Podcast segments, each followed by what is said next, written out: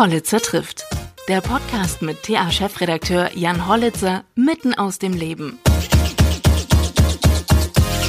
Hallo bei Hollitzer trifft. Ich treffe heute Jan Schlenstedt. Und Jan Schlenstedt hat eine Mikrobrauerei in Erfurt, einen Heimathafen. Und mit ihm spreche ich heute natürlich über das Bierbrauen, aber auch über seine Geschichte. Er ist Rückkehrer und zugleich natürlich Unternehmensgründer. Und ich bin das erste Mal in einer Mikrobrauerei. Es ist Freitag und hallo Jan, herzlich willkommen. Was passiert denn heute bei euch? Ja, hallo Jan, ähm, danke für die Einladung oder danke, dass du hier bist. Ähm, äh, und äh, wir sind äh, heute dabei, also freitags ist bei uns immer so der Saubermachttag, wo wir im Prinzip ähm, alles, was so über die Woche angefallen ist, reinigen, die ganzen Gefäße reinigen, schon ein bisschen vorbereiten für die nächsten Wochen und alles, was liegen geblieben ist, so das Ganze drumherum halt aufarbeiten, dann noch ein bisschen Bier ausfahren, Auslieferungen machen und genau, also flexibler Tag mehr oder weniger. Wie stellt man sich so eine Reinigung der Anlagen vor? Ist das wie in so einer in der Kneipe, wenn dann äh, kleine Schwämmchen durch die Schläuche gejagt werden? Ja, ähnlich. Ähm, die kleinen Schwämmchen, die gehen ja nicht nur so durch, sondern gehen halt auch mit Reinigungsmittel durch. Mhm. Und äh, so ähnlich ist bei uns auch. Das heißt, wir nehmen auch äh, Chemie, ähm, Lauge und Säuren, um halt äh, die Tanks und Gefäße halt wirklich äh, gescheit äh, sauber zu machen. Und ähm, jetzt heute, machen wir alle vier Wochen ungefähr, gehen wir mit dem Kercher nochmal durch, um halt äh, wirklich alles, was irgendwo in den Ecken noch ist, ähm, alles komplett wegkriegen. Mhm. Und damit kriegst du dann wirklich den letzten Dreckbatzen aus äh, irgendeiner Ecke raus, wo du sonst vielleicht nicht hinkommst. Wenn man von Mikrobrauerei spricht, bis zu was für einer Größe oder Hektoliter spricht man da von einer Mikrobrauerei? Ja, ist immer unterschiedlich. Ähm, da hat jeder eine andere Auffassung. Ähm, für meine Auffassung sind es äh, 1000 Hektoliter. Ähm, was ich jetzt sagen würde, was noch eine Mikrobrauerei ist. Wir stehen aktuell bei 500, äh, 600 Hektolitern im Jahr. Also das heißt, wir haben noch ein bisschen Kapazität, ähm, wo wir immer noch eine Mikrobrauerei sind. Mhm. Wie bist du auf die Idee gekommen, überhaupt Bier zu brauen? War eigentlich ein bisschen Zufall gewesen. Ähm, meine Schwester hat es damals in Sauerland ähm, verschlagen und äh, von ihr eine Freundin wiederum war bei einer größeren Brauerei angestellt im Sauerland ähm, und äh, die wiederum sagte, wo es dann bei mir drum ging, um die Ausbildung und so, ähm, hey, sagt dein Bruder Bescheid und äh, der kann bei uns eine Ausbildung anfangen zum Brauer und ähm, da hatte ich mich das erste Mal mit beschäftigt, ähm, mit dem Thema Brauer an sich und fand das mega spannend. Also es ist ein Handwerk, wo du Biochemie brauchst. Ähm, du bist äh, drinnen wie draußen unterwegs. Äh, du machst was Handwerkliches, ähm, du machst äh, Rückverfolgung und es ist mega vielfältig, ohne dass du aber an, an irgendwas groß gebunden bist. Klar bist du saisonal immer ein bisschen abhängig, aber nicht wie es in anderen Handwerken ist, dass du wetterabhängig irgendwie groß bist. Und deswegen war das schon, oder es hörte sich mega spannend an und so hatte ich dann die Ausbildung angefangen nicht im Sauerland, ähm, aber in Hannover damals, ähm, was eigentlich auch ein ganz guter Glücksfall war. Mhm. Ist eine Voraussetzung, Bierbrauer zu werden, dass man Bier trinken mag? ähm, definitiv eigentlich schon, ja. Also man sollte schon wissen, über was man oder was man halt herstellt. Und äh, wie es dann schmeckt, äh, sollte man dann halt auch im besten Fall wissen. Und trinkt man Bier, viel Bier als Bierbrauer? Das ist, glaube ich, eine mit der häufig gestelltesten Fragen, die wir immer so hören, auch in Braukursen und ähm, Seminaren. Und ähm, die Antwort ist eigentlich immer Jein. Ähm, wir probieren immer schon viel und äh, testen da viel aus, äh, auch gerade was Mitbewerber machen oder was im Ausland so passiert mit ähm, Bieren, was, äh, was so die neuesten Trends sind und äh, gucken da halt, ähm, was wir für uns ähm, machen können und äh, was für uns so spannend wäre. Deswegen ähm, probiert man da schon einiges aus. Äh, ist jetzt nicht so, dass wir uns da hinsetzen und äh, eine ganze Kiste von irgendeinem Bier saufen. Ja, es gibt ja einen Unterschied zwischen Trinken und Saufen. Richtig. Ja. Und äh, wir trinken eher und genießen das. Also es ist eigentlich ähm, vergleichen wir uns immer so ein bisschen wie ähm, mit einem Rentner, der immer mal seinen Rotwein trinkt und äh, da degustiert. Und äh, so ähnlich machen wir das auch. Also wir sitzen dann wenn wir hier in der Brauerei sind und Bier trinken, sitzt man meistens immer zu zwei, zu dritt zusammen und äh, probieren dann manche Sachen, ähm, vielleicht wo irgendjemand gerade im Urlaub war, der was mitbringt und äh, schauen da halt und ähm, wie gesagt, picken uns dann für uns so das äh, raus, ähm, was vielleicht interessant wäre. aber als Saufen kann man das jetzt nicht bezeichnen. Also wir trinken regelmäßig Bier, ähm, gehen es aber auch bewusst an, ähm, weil wir uns äh, der Gefahren des Alkohols ja eigentlich auch bewusst sind. Und äh, das schwingt ja immer so ein bisschen mit. Mhm. Ähm, klar, das Alkohol ist ein Suchtmittel irgendwo drin, aber es ist halt auch ein Genussmittel. Und äh, mhm. deswegen sollte man da schon mit dem Umgang ähm, ja, aufpassen. Mhm. Wenn man jetzt sich an ein Bier gewöhnt hat, ne? also jeder hat, glaube ich, so eine Marke, auf die er so ein bisschen festgelegt ist. Mhm. Und da ist ja die Erwartung, dass es immer gleich schmeckt. Ist das bei euch ähnlich? Ist es im Großen, also die, die Frage stelle ich mir tatsächlich, ist es ähm, schwierig, immer den gleichen Geschmack zu treffen? Und ist es einfacher in einer großen oder einer kleinen Brauerei? Es ist äh, auf jeden Fall einfacher in einer großen Brauerei, den Geschmack halt immer so zu machen, wie er halt immer ist. Und äh, das macht ja eine Großbrauerei aus. Mhm. Ähm, die ganzen Fernsehbiere, wie sie so schön heißen, mhm. ähm, und äh, die haben ja alles auf, auf Standard gesetzt und das Bier, das schmeckt ähm, die erste Charge am Tag schmeckt äh, genauso wie die letzte Charge am Tag und äh, wird ja genauso eingestellt. Die haben Labore mhm. und äh, Messwerte ganz anders wie bei uns, ähm, um das halt genauso zu machen. Und äh, das können wir halt nicht. Ähm, ist aber auch ganz okay, weil wir sind halt eine Braummanufaktur und äh, ich glaube, ähm, so, so in gewisser Weise wird das da halt auch äh, erwartet, denke ich, oder bildet mir vielleicht manchmal das auch ein. Aber das heißt, wir haben unsere Grundrezepte. Die Grundrezepte sind immer gleich für unsere Biere, die wir haben. Und ähm, es ist halt immer so ein bisschen in Abhängigkeit auch von, von der Saison. Jetzt im, im Sommer ähm, hast du ein bisschen weniger Verdunstung wie im Winter. Wenn es äh, kälter ist äh, draußen, dann äh, geht natürlich mehr ähm, äh, Wasser ähm, flöten und es verdunstet halt mehr. Und ähm, ja, es sind viele Faktoren, wo es halt abhängig ist. Aber ähm, das für uns alles, alles okay ist. Dann hast du eine andere Malzqualität, äh, dann hast du einen anderen Hopfen von der neuen Saison. Und äh, wir gucken da schon immer, dass man genau das so treffen, wie es halt immer ist. Mhm. Aber 100 Prozent ähm, schafft man das eigentlich nicht und wollen es eigentlich auch gar nicht. Mhm. Wie viele Biere hast du jetzt mittlerweile?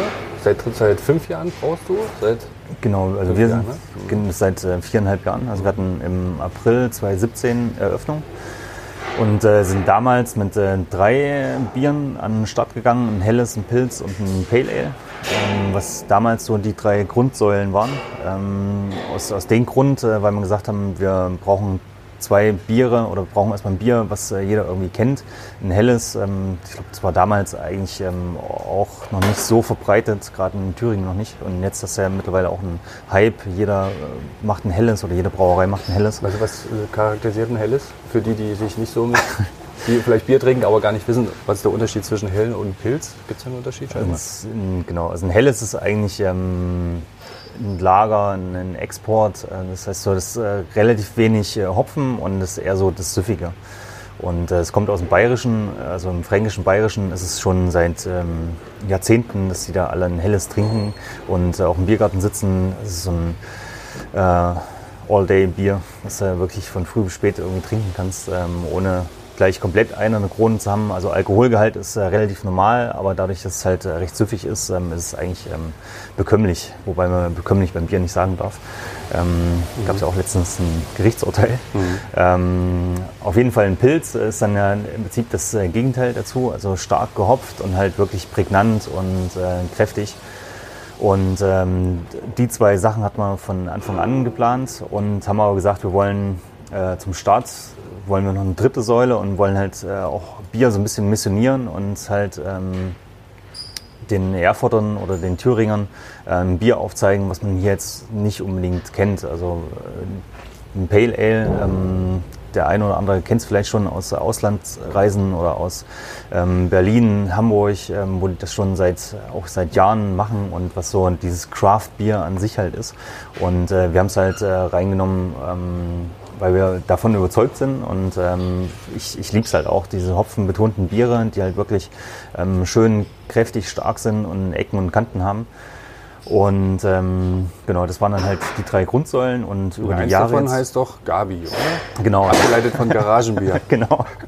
Das, Welches ist das? Das Helle. Das Helle. Und, ähm, Garagenbier. Und das war das erste, was du äh, versucht hast so, für deine Selbstständigkeit? Genau, genau. Also ich habe ja das tatsächlich äh, mal gelernt, äh, Brauer vor mittlerweile 20 Jahren.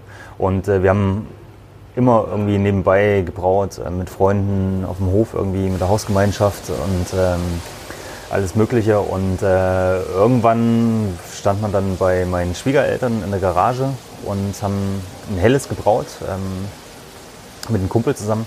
Und äh, wir hatten für jedes Bier immer so einen Projektnamen gehabt. Und äh, die Projektnamen sind dann meistens so nach drei, vier, fünf Bier entstanden. Und äh, damals, äh, wir standen in der Garage und da war es irgendwie naheliegend, äh, Garagenbier. Und äh, Garagenbier erschien uns zu lang, deswegen haben wir gesagt, komm, Gabi, passt ganz gut. Mhm. Und äh, das hat man auf einen 20-Liter-Top gemacht. Also da hat man extrem viele Rezepte gemacht und extrem viel ausprobiert ähm, damals. Und ähm, wo es dann halt darum ging, das Ganze kommerziell zu machen, auf einer großen Anlage, auf einer großen Brauerei, ähm, haben wir dann auch überlegt, so, welche Sorten nehmen wir rein und äh, das Helle war dann recht schnell mit drin.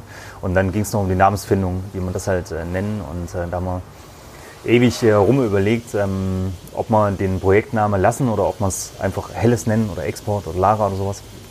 Und äh, glücklicherweise hat mir haben mir da ein, zwei Leute gesagt, komm, das, das musst du so nennen, das geht gar nicht anders. Und äh, wir haben es so gelassen. Und äh, kurz nach Eröffnung hat man es äh, hier drüben bei uns im, äh, im Club gehabt, ähm, in der Nachbarschaft, im Kalif.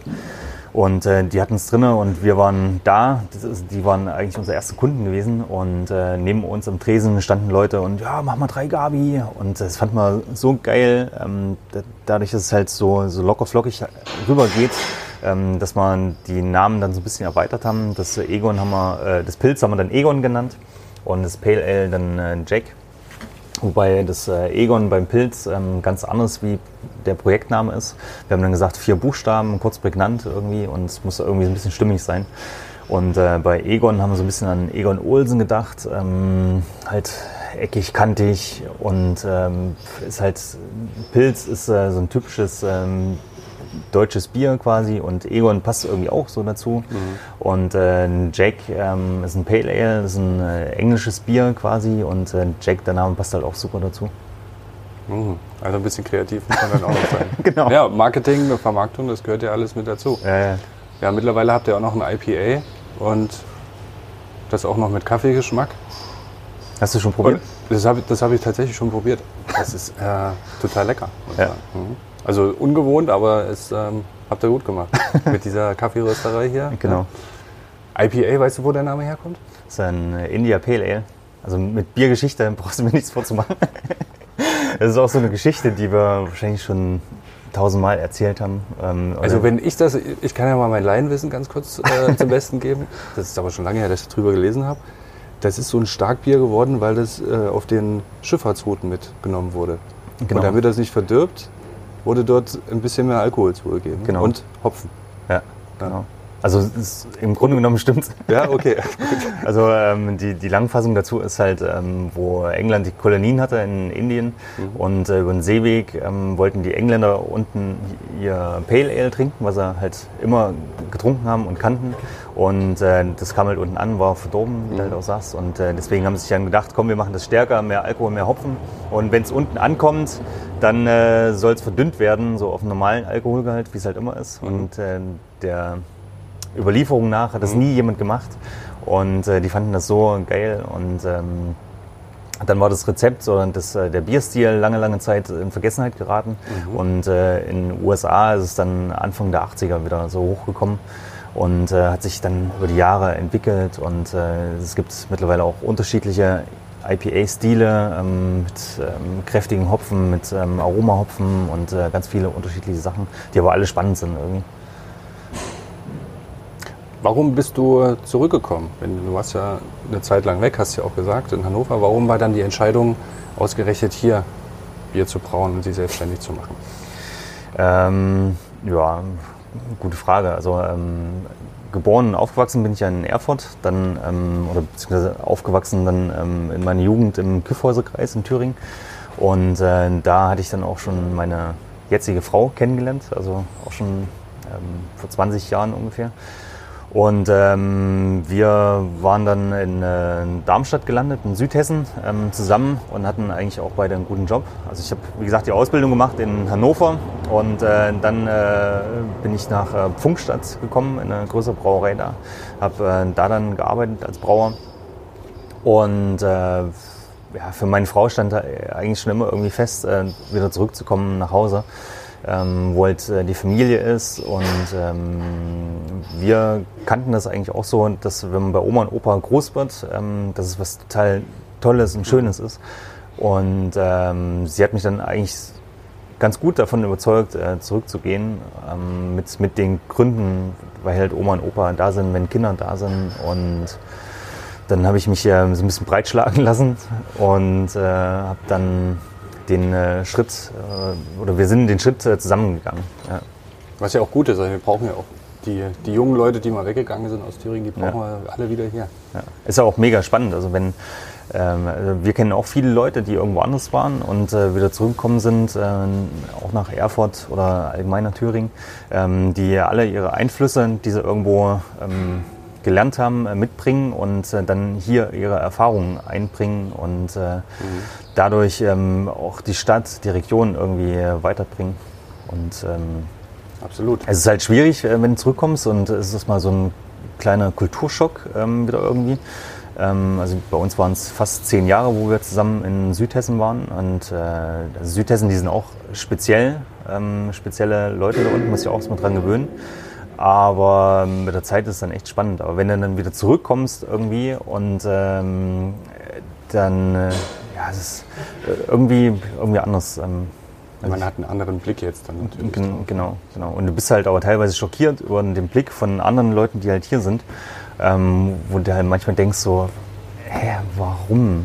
Und ähm, so ein also, also ich würde mich, äh, ja, also so eine, so eine Weltoffenheit äh, bringst du dann also halt. Es tut gut, wenn, wenn man mal woanders war. Genau, sozusagen. genau.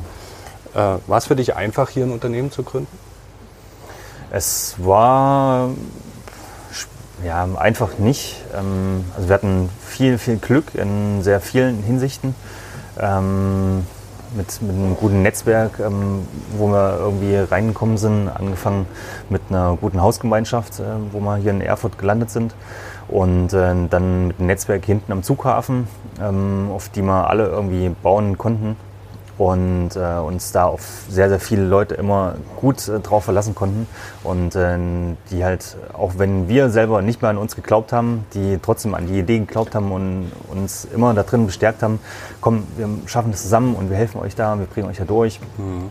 Und ähm, ja, also es war echt am, am Anfang schwierig, erstmal Geld zu finden, ähm, die Idee halt äh, umzusetzen. Und, äh, Aber ihr habt jetzt keine Investoren gehabt, also wie nee. ein klassisches Startup? Nee, genau. Ähm, also das ist ja das, was uns auch von Startup äh, quasi unterscheidet, äh, dass wir halt alles selber finanziert haben.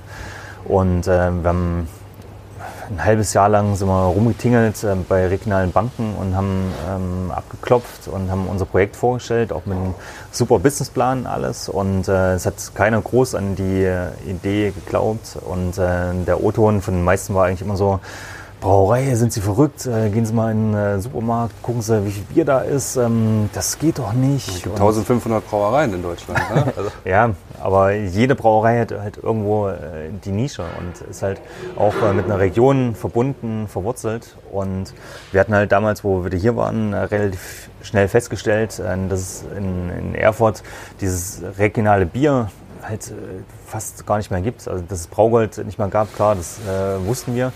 Aber dass äh, die Biersituation so grausam aussieht, ähm, hätten wir jetzt nicht gedacht. Ähm, dass, ja, dass irgendwie was gefehlt hat. Und äh, die Lücke wollten wir halt schließen und haben das auch mit in den Businessplan reingebracht und haben das äh, überall erklärt und haben halt gesagt, wir wollen handgemachtes Bier und in Erfurt gibt es keine Brauerei.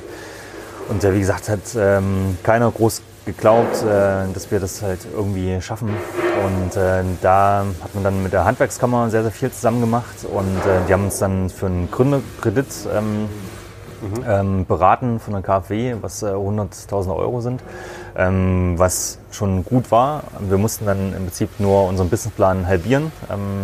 Also alle Gerätschaften, alles, was wir irgendwie vorhatten, mussten wir alles einkürzen und mussten noch viele private Mittel mit reinbringen, haben Omas und Opas äh, mit angepumpt. Ähm, oh. die sind quasi unsere Investoren. Mhm. ähm, und, und konntest du schon zurückzahlen? Die meisten wollten es nicht zurückhaben. das ist natürlich ein Vorteil. genau. Das ist halt das Gute bei der Familie. Ja. Und ähm, genau, mit, mittlerweile haben wir äh, eine neue Brauanlage und haben im Prinzip ähm, die Anlage, die wir eigentlich von Anfang an haben wollten. Mhm. Das ist haben, die, die wir jetzt sehen hier, die, die neue? Genau, genau. Und äh, mit der machen wir jetzt die doppelte Menge, ähm, wie wir am Anfang gemacht haben haben äh, das jetzt auch mit einem ähm, Kreditgeber ähm, zusammengestemmt. Ähm, also wir konnten letztes Jahr, wo wir dann rumgegangen sind für eine neue Brauanlage, konnten wir uns dann die Banken aussuchen, mhm. weil wir hatten dann ja wirklich auch Zahlen aus den ersten drei Jahren und äh, die sahen jetzt nicht so schlecht aus mhm. und ähm, ja genau. Und so sind wir im Prinzip langsam, stetig äh, gewachsen, immer so Schritt für Schritt. Und, ähm, und obwohl das letztes Jahr so ein schlechtes Jahr war durch Corona, habt ihr da dann trotzdem hm. Zuspruch erfahren durch die Banken? Ja. Weil ihr, also, ihr seid ja wahrscheinlich auch durch eine harte Zeit gegangen. Ja, also das Lustige war eigentlich, wir hatten im Frühjahr hatten wir mit äh, der Bank, mit der Sparkasse Mittelthüringen, schon alles äh, in Sacken Tüten und standen eigentlich wirklich ähm, vor der Vertragsunterschrift. Und unser Berater äh, meinte dann, oder wir haben uns dann zusammen telefoniert und haben gesagt, hier ähm, Situation, keine Ahnung, wo es halt ist. Und äh, einen Tag später war halt der Frühjahrslockdown gewesen und da haben wir gesagt, komm, wir warten mal noch ab, ähm, wie sich es entwickelt. Mhm. Und ähm, haben dann erstmal auf, alles auf Eis gelegt und äh, haben es dann im September letzten Jahres wieder angegangen und haben es dann im Prinzip umgesetzt. Ähm, in, in, der Zeit ist extrem viel passiert, ähm, von gar nichts bis ähm, extrem viel zu tun, ähm, war eigentlich alles mit dabei. Also im äh, frühes Lockdown waren es äh, vier, fünf Wochen, wo wir überhaupt nichts gemacht haben, wo wir alles komplett runtergefahren haben, weil wir halt auch nicht wussten, wie es weiterging. Mhm. Und äh, alles, was du produzierst, ähm, äh, erzeugt ja Kosten irgendwo. Und ähm, das fiel uns dann so ein bisschen auf die Füße, wo dann alles wieder geöffnet wurde, weil. Habt ihr nicht genug Stoff gehabt? Genau, die Tanks waren leer und wir mussten Gas geben mhm. und haben dann äh, den ganzen Sommer über letztes Jahr wirklich ähm, extrem viel gearbeitet, um das halt irgendwie aufzuholen. War auch eine Erfahrung, ähm, die man jetzt nicht unbedingt nochmal machen muss, ähm, weil es wirklich kraftraubend war. Und äh, genau, und dann, wie gesagt, im September haben wir dann den äh, Kreditvertrag unterschrieben und konnten jetzt äh, dieses Jahr im März die neue Brauanlage aufstellen. Mhm. Genau, was ähm, eigentlich auch genau zur richtigen Zeit kam. Und äh, um nochmal auf Corona zurückzukommen, letztes Jahr, also wir hatten bis äh, dahin hat man im Verhältnis äh, so 80 ähm, Prozent äh, Gastronomie und 20 Prozent äh, Einzelhandel, was dann natürlich alles komplett weggebrochen ist. Und äh, über die Corona-Zeit, Frühjahrs-Lockdown, konnten wir so ein bisschen drehen und konnten ein paar Einzelhändler davon überzeugen, unser Bier auch noch mit reinzunehmen. Und jetzt haben wir es eigentlich ähm, gedreht, dass wir ähm, also nicht, nicht ganz, aber roundabout 80 Prozent äh, Einzelhandel haben und 20 Prozent Gastronomie. Mhm. Also habt ihr da jetzt richtig Ketten gefunden, die Vertrauen in euch haben und euch dort im Supermarkt präsentieren? Genau. Also wir haben in Erfurt eigentlich so fast jeden Supermarkt irgendwie mit drin. Mhm. Was natürlich ähm, ja, auf der einen Seite ist äh, mega schön für uns. Ähm, viele sagen immer so, ja, euch gibt es ja jetzt überall und ähm, ähm, macht ihr das überhaupt noch alles selber und äh, schafft ihr das überhaupt noch? Mhm. Und äh, ja, also wir machen noch alles bei uns selber. Ähm, mhm. Davon sind wir auch komplett überzeugt, ähm, von, von der Idee, halt alles äh, in eigener Hand zu lassen und halt nichts irgendwie auszusourcen und, äh, oder irgendwas anderes irgendwo machen zu lassen. Ja, es, man muss halt immer gucken, ähm, auch wenn man überall steht, ähm, es geht ja trotzdem nicht so extrem der, der Durchlauf. Und äh, du musst immer nur gucken, das Bier ist relativ teuer und ähm, es, die wenigsten kaufen davon irgendwie eine ganze Kiste. Und, äh, Warum kauft man dann das Bier, wenn es so teuer ist? Ist das im Vergleich zu anderen? Hat das, das mit äh, regionaler Verbundenheit zu tun? Oder schätzen die Kunden von euch, dass ihr die ganzen was sagt man dazu, Rohstoffe, Rohstoffe? was ihr ja. braucht, aus der Region hier holt tatsächlich auch? Ja, auch. Ich glaube, das ist eine Kombination aus äh, vielen Sachen. Ähm, einmal natürlich aus Überzeugung, wie du sagst, ähm, zur Regionalität. Ähm, viele, ähm, die auch bei uns äh, manchmal sind und ein Bier kaufen, die, äh, fragen man natürlich auch immer so, was machst du damit oder wo geht's denn hin, ähm, wenn jemand zwei oder drei Kisten holt ja, ähm, ich nehme das mit äh, nach München, mein, mein Sohn ist da und wir haben dann eine Feier und ich muss Ihnen jetzt mal zeigen, wie man, äh, dass wir in Erfurt auch gutes Bier brauen können. Und, cool. äh, das macht einen schon ein bisschen stolz irgendwie, mhm. ähm, weil die Leute, die kennen ja dann auch unser Bier und wissen halt auch, wie es schmeckt und sind ja auch der Überzeugung, dass es mit dem bayerischen Bier auf jeden Fall mithalten kann und ähm, ist schon ganz, ganz nice. Ja. Und äh, dann, äh, wie du sagst, äh, mit der Regionalität ähm, ist für uns auch mega wichtig, dass wir auch da authentisch sind und äh, unsere Rohstoffe auch aus der Region kriegen. Das heißt, wir kriegen unser, unsere Braugäste wird angebaut in Oberheldrungen bei den befreundeten Bauern. Der Hopfen kommt ähm, auch aus dem Kyffhauser ähm, Großen Erich, Kreuzen da die Ecke. Ähm, so viel Hopfen wird gar nicht mehr angebaut in Thüringen, oder? Ja, das unterschätzt, war, unterschätzt man, glaube ich. Ja, das war, ich bin ja gebürtiger Mühlhäuser, deswegen die Strecke zwischen Erfurt und äh, Mühlhausen oft gefahren und da in der Nähe von äh, Greventonner. Hm. Da waren früher riesen Hopfenfelder. Gibt es alle gar nicht mehr. Weiß ich mal, also das sind ja die Pflanzen, die so schön hochwachsen. Ja, genau. da, ne?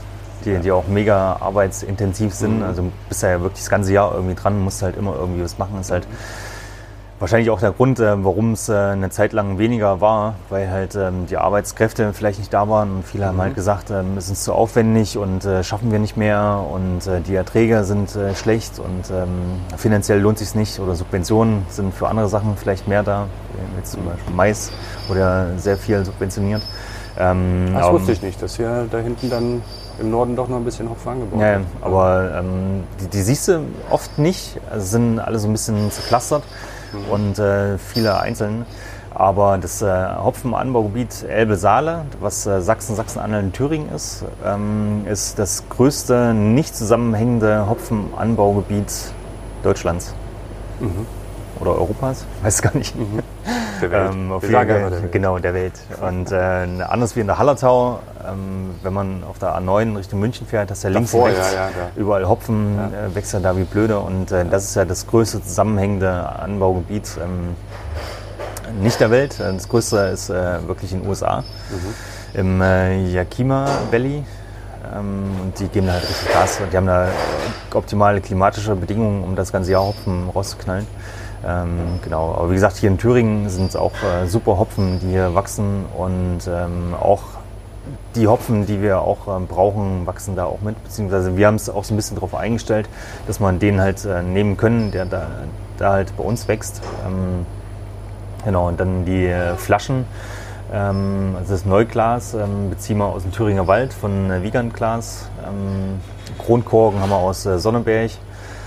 Sehr gut. Und ähm, eigentlich, von hier. Genau. Mhm. So gut es geht, äh, versuchen wir alles irgendwie immer ranzuholen, ähm, weil es für uns äh, wichtig ist und auch Spaß macht, ähm, wenn du äh, die Region halt unterstützt und diese Nachhaltigkeit im, im kleinen Stile, im, diesen kleinen regionalen Kreislauf halt am, am Leben hältst und äh, da auch immer ähm, Gas gibst. Und das ist ja auch das, was wir halt den Leuten äh, immer erzählen, äh, Regionalität.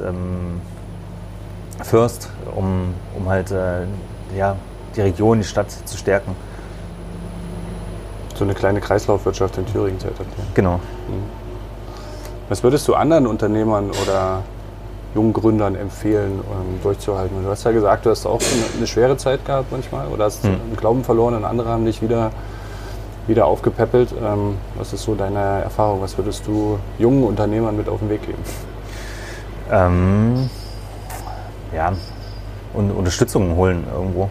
Ähm, oder beziehungsweise Vertrauen zu Leuten aufbauen, die einen da wirklich äh, gut beraten können und halt äh, reden, reden, reden, reden. Ähm, das ist wirklich so das, das A und O und äh, durchhalten. Ähm, weil es gibt so viele bürokratische Hürden, die man mhm. halt auch irgendwie erstmal meistern muss, ähm, wo man am Anfang nicht unbedingt dran denkt, ähm, die aber da sind und das muss man ja irgendwie ähm, ja auch äh, machen. Ähm, also bei uns war es zum Beispiel immer so, ich habe halt für das Produkt ähm, Bier gebrannt und für die Brauerei gebrannt.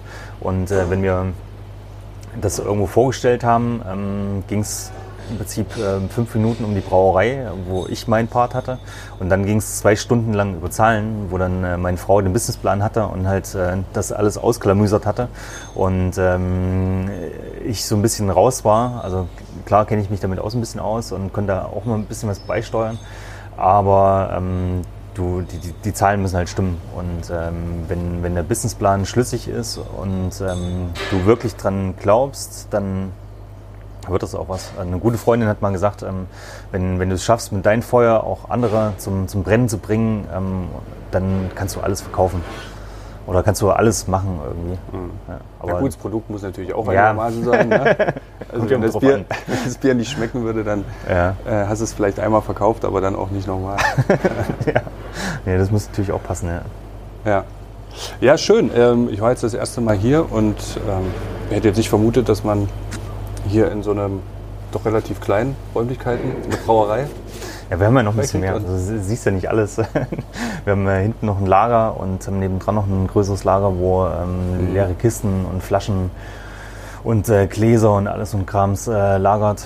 Und, äh, ja. Aber wir machen trotzdem schon auf engstem Raum, versuchen mal alles irgendwie auszunutzen und zu machen.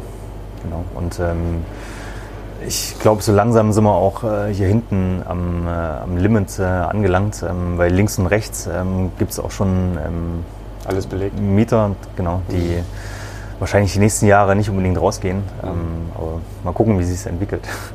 Also hast du noch Expansionspläne? Ja, mal gucken. Wie gesagt, solange wie man sich immer noch im Rahmen von einer Mikrobrauerei bewegt, ist es, glaube ich, alles noch ganz cool. Und mhm. äh, ich hatte von Anfang an eigentlich auch so ein Ziel, dass man, ähm, wenn man sowas macht, äh, das gut abdecken kann äh, mit, mit drei Leuten. Und wenn man drei Leute davon ernähren kann und äh, die davon ähm, gut bezahlen kann, dann ist es vollkommen okay. Also ich kenne es ja auch aus größeren Betrieben irgendwie, ähm, wo du halt ähm, sehr, sehr viele Mitarbeiter hast und da wird es dann halt auch irgendwo irgendwann stressig. Und äh, deswegen so drei ist eine ganz coole Zahl und ähm, da sind wir eigentlich auf einem ganz guten Weg. Also, mhm. Und was, was dann kommt, ähm, keine Ahnung. Also ich habe es irgendwann aufgegeben, äh, darüber nachzudenken, was in zwei, drei Jahren ist, äh, weil man, man kann es ja meistens eh nicht ändern und muss die Entwicklung halt äh, abwarten. Ähm, ja, mal gucken.